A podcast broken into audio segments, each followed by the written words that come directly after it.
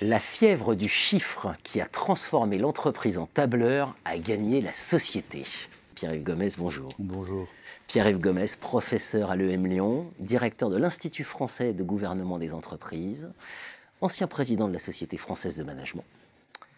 Et donc vous publiez L'esprit malin du capitalisme, ouvrage qui fait déjà beaucoup parler, extension du domaine de la spéculation. Hein C'est un peu ça l'idée de l'ouvrage. Oui, c'est un peu ça. la spéculation naît du capitalisme financier. Euh, elle s'impose au capitalisme financier parce que euh, il y a énormément de capitaux à placer et que pour valoriser ce capital, on ne peut pas compter sur le profit. Il faut compter sur la spéculation sur la valeur même du capital. Et donc on voit les envolées de cours boursiers, mais aussi les envolées de l'immobilier. Et cette spéculation, qui est la, marque de fabrique du capitalisme contemporain, va s'étendre pour fonctionner non seulement à la sphère financière, mais à la sphère immobilière, à la sphère économique et à la sphère de la vie quotidienne, puisque nous spéculons tous euh, d'une façon ou d'une autre, dans notre façon de consommer, dans notre façon de, de vivre, de spéculons. Spéculer, ça veut dire attendre que la valeur de ce que nous possédons augmente de façon magique hein, dans le futur, de façon à effacer la dette que l'on souscrit pour acquérir cette, euh, ce, ce- ce- ce bien ou ce patrimoine ou, ou ce vêtement ou ce, ou ce service. Voilà. La spéculation s'est étendue à toute la société.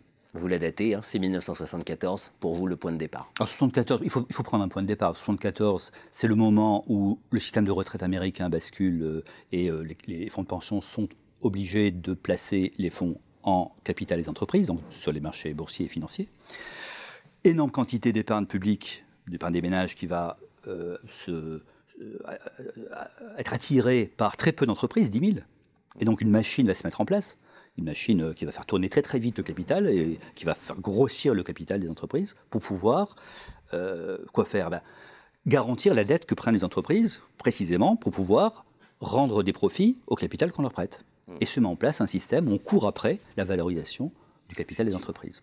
74, et à partir de 80, ça s'étend dans, dans tous les, à tous les pays du monde. Et à 90, euh, le, le pays qui est le plus euh, caractéristique du capitalisme spéculatif, qui est la Chine, entre en jeu et va imposer ce, ce capitalisme au reste du monde.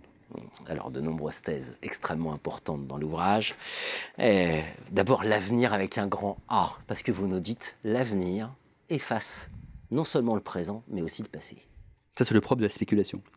Si vous, vous, vous, souscrivez une dette de, de 1000 euros pour acheter un appartement qui coûte euh, 1000 euros, bah vous êtes très très juste en termes de remboursement. Mais si vous spéculez sur le fait que le prix de l'appartement va augmenter, l'avenir efface la dette du présent. Donc on peut, on peut s'endetter dans le présent parce qu'on mise sur un, un, avenir magnifique tel que le prix des choses, le prix du capital va effacer l'effort, le, le, les ressources qu'on a investies pour réaliser ce capital.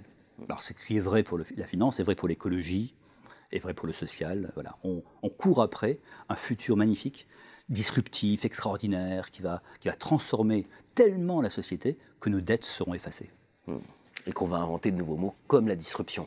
Disruption qui apparaît dans les années 90, mais avant c'était la rupture. Il y, a, il, y a, il y, a, maintenant 40 ans que le, thème majeur des sciences de gestion, c'est change, c'est change, c'est le, changement, la transformation. C'est un mode de gouvernement. On, se transforme, pourquoi? Bah Pour imaginer, encore une fois, ce, futur, cet avenir qui va effacer le présent, qui va surtout effacer le passé, c'est-à-dire effacer nos dettes. La course perpétuelle à l'innovation. Évidemment, quelqu'un comme Éric Zemmour ne pouvait pas rester sans réagir face à une thèse pareille. D'ailleurs, il a réagi. Voilà. Qu'est-ce que vous lui répondez? Donc, une chronique qu'il a publiée dans le Figaro, Les vrais ressorts du capitalisme spéculatif. Bon, il a fait une chronique à la Éric Zemmour. Hein, donc il... Oui, alors d'abord, je dois dire qu'il a lu le livre ouais. et que il a, il a, sa, sa, critique est précise. Il faut quand même euh, rendre cet hommage. Après, évidemment, on, on, on, est en désaccord. On est en désaccord sur le. Un débat entre la structure et la superstructure. Voilà. Alors, euh, son, son, son, principe, c'est de dire, en fait, euh, Gomez, il en reste aux, aux structures, euh, à des pâquerettes, à hauteur d'homme, dit-il. Mm.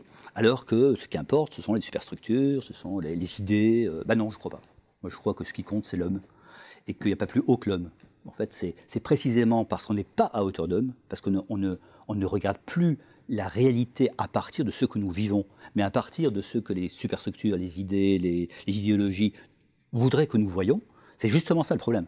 Et c'est justement ça le problème de la spéculation, c'est que nous voyons le monde non pas à partir de notre, vie quotidienne, large, multiple, compliquée, euh, joyeuse, euh, telle que nous la vivons, mais nous la voyons à partir de, la société que, l'on nous demande, de, à laquelle on nous demande de croire et à laquelle nous croyons, à laquelle nous participons, en utilisant les biens, les services, les, appareils, les, voilà, les, qui, font partie, en lisant les médias, qui font partie de notre vie quotidienne. Nous, nous, construisons ce monde-là. Vous êtes à hauteur d'homme, mais vous êtes dur avec les hommes. Vous faites de nous tous des spéculateurs avides de valorisation de leur patrimoine futur, de gestion de leur capital santé, etc. etc. Vous évoquez René Girard, vous nous dites on est tous des narcisses. Oui. Alors, euh, j'évoque Girard toujours, puisque c'est mon maître et que je l'évoque, euh, je crois, dans tout, ce que j'ai écrit. Euh, Narcisse, c'est pas tout à fait Girard, j'y reviens. ce, Narcisse, ce spéculateur du quotidien dont vous parlez, je le dénonce, je le dénonce rien en fait, hein, je l'énonce, hein, je le décris comme un personnage de ce grand récit économique spéculatif qui est notre récit quotidien. Il faut, faut euh, se valoriser, il faut miser sur son capital social, son capital humain, son capital bronzage, son capital santé. Voilà, on nous invite et nous participons et nous contribuons, hein, en étant invités, on, répond à l'invitation, à cette grande spéculation, y compris sur nous-mêmes. Nous-mêmes considérés comme, comme euh, micro-capitaliste, un petit capitaliste ambulant, euh, avec un peu de compétences, un peu de patrimoine, un peu de bitcoins, un peu de. Voilà, et avec tout ça, on, peut spéculer. Nous aussi, on peut spéculer. Comme les traders spéculent, nous aussi, on peut spéculer. Voilà ce personnage que je décris. Alors, ce personnage, le, narcisse dont vous parlez, c'est un très très beau livre de, Christopher Latch, 76, donc qui, nous, qui est antérieur à, la, à la période que je décris là. Et Latch, déjà, montre que l'individualisme tend vers le narcissisme, c'est-à-dire l'individu centré sur lui-même et qui fait de lui-même l'étalon de, l'évaluation de toute chose. Et c'est exactement ce qui va se passer avec le micro-capitaliste individualiste né de ce capitalisme spéculatif que je décris, c'est qu'il va devenir narcissique, c'est-à-dire c'est à partir de, lui-même, de ce que nous vivons, de nos expériences, de, de, notre, avenir, de notre, de notre patrimoine, de nos compétences, qu'on on évalue toute chose. D'où ce sentiment de narcissisme généralisé. Narcissisme généralisé. Éric Zemmour démarre en disant Des banquiers cupides, des patrons avides, des traders stupides, ce fut la litanie des causes. Et si en fait on avait fait fausse route? Moi j'ai envie de dire Et si en fait on avait fait bonne route? C'est-à-dire que dans votre ouvrage, on ne voit pas trop de responsabilité des grandes organisations. Euh, je pense aux banques, par exemple. Hein. Vous évoquez la crise des subprimes, vous avez évoqué l'immobilier, la, spéculation immobilière. Il y a quand même eu des amendes euh, très importantes. Euh, voilà. Ben Bernanke, mémoire de crise, disait des banquiers auraient dû finir en prison. Il n'y en a pas eu un seul. Est-ce que c'est pas un moment, un renoncement à changer le cours des choses? Parce que quand on lit votre conclusion, c'est quand même pas gai. Vous nous prédisez la crise qui vient. Et vous nous dites, ça va être sanglant. Alors, euh, on ne peut pas espérer qu'à un moment, on soit capable de. Je, dans ce livre, je ne dénonce rien. J'énonce. J'essaie de décrire le récit du capitalisme spéculatif par lui-même. Hmm. Donc, je raconte comment les choses s'agencent. Donc, effectivement, je, pourrais euh, euh, prononcer des sentences et, désigner des responsables, mais tout est, tout est responsabilité. C'est un système global. Notre façon de penser est devenue spéculative. Nous sommes tous contributeurs de ce système. Ce qui m'intéresse, c'est de montrer comment fonctionne ce système. Alors je sais que c'est ça qui, gêne peut-être Eric Zemmour et d'autres. Euh, c'est-à-dire, en fait, on aimerait bien désigner les méchants, les coupables, dire la finance, c'est notre ennemi, nous allons nous en occuper, et on a vu le résultat que ça donne. Mmh. Évidemment que ça ne marche pas comme ça. Évidemment que c'est un système euh, d'ensemble, que la spéculation, nous en sommes tous responsables, parce que nous y contribuons tous d'une façon ou d'une autre. Voilà, c'est ce qui m'intéresse qui m'intéresse, c'est de montrer le système. Comment il fonctionne, comment il nous en sert, comment nous, nous, en faisons partie, comment nous, nous, participons à sa grammaire, voilà, au quotidien, nous participons à sa grammaire. C'est notre mentalité d'aujourd'hui.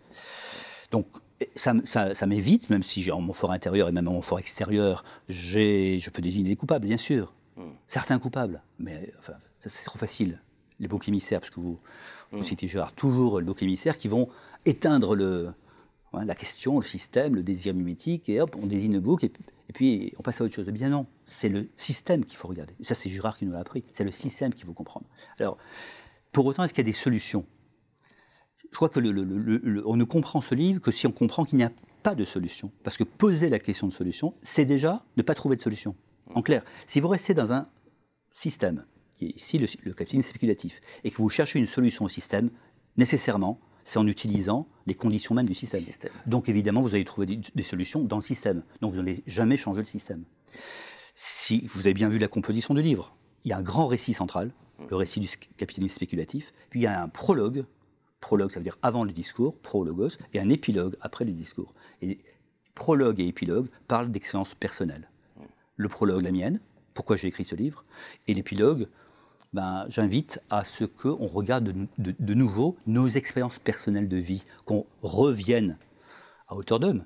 C'est-à-dire qu'on revient à l'économie politique telle qu'elle se fabrique, pas telle qu'elle se fantasme, pas telle qu'elle s'opère par, euh, idéologie euh, médiatisante, non, telle que nous la vivons. C'est en revenant à la réalité de, des vies, y compris des vies économiques, qu'on pourra trouver pas des solutions, mais simplement qu'on pourra voir comment déjà ça se transforme, comment déjà on, en sort, comment localement il y a des issues à ce labyrinthe que construit le capitalisme spéculatif. Et si on reste dans le capitalisme spéculatif pour essayer de trouver la solution, ben on ne trouve pas de sortie au labyrinthe. C'est pas possible. On ne trouve pas de sortie au labyrinthe. Donc pour comprendre le labyrinthe, l'esprit malin du capitalisme, ouvrage qui tombe à point nommé, qui s'inscrit dans tout le débat actuel autour des travaux de Thomas Piketty aussi, la question de la propriété, voilà, l'avenir de notre société. Merci Pierre-Yves Gomez. Merci à vous.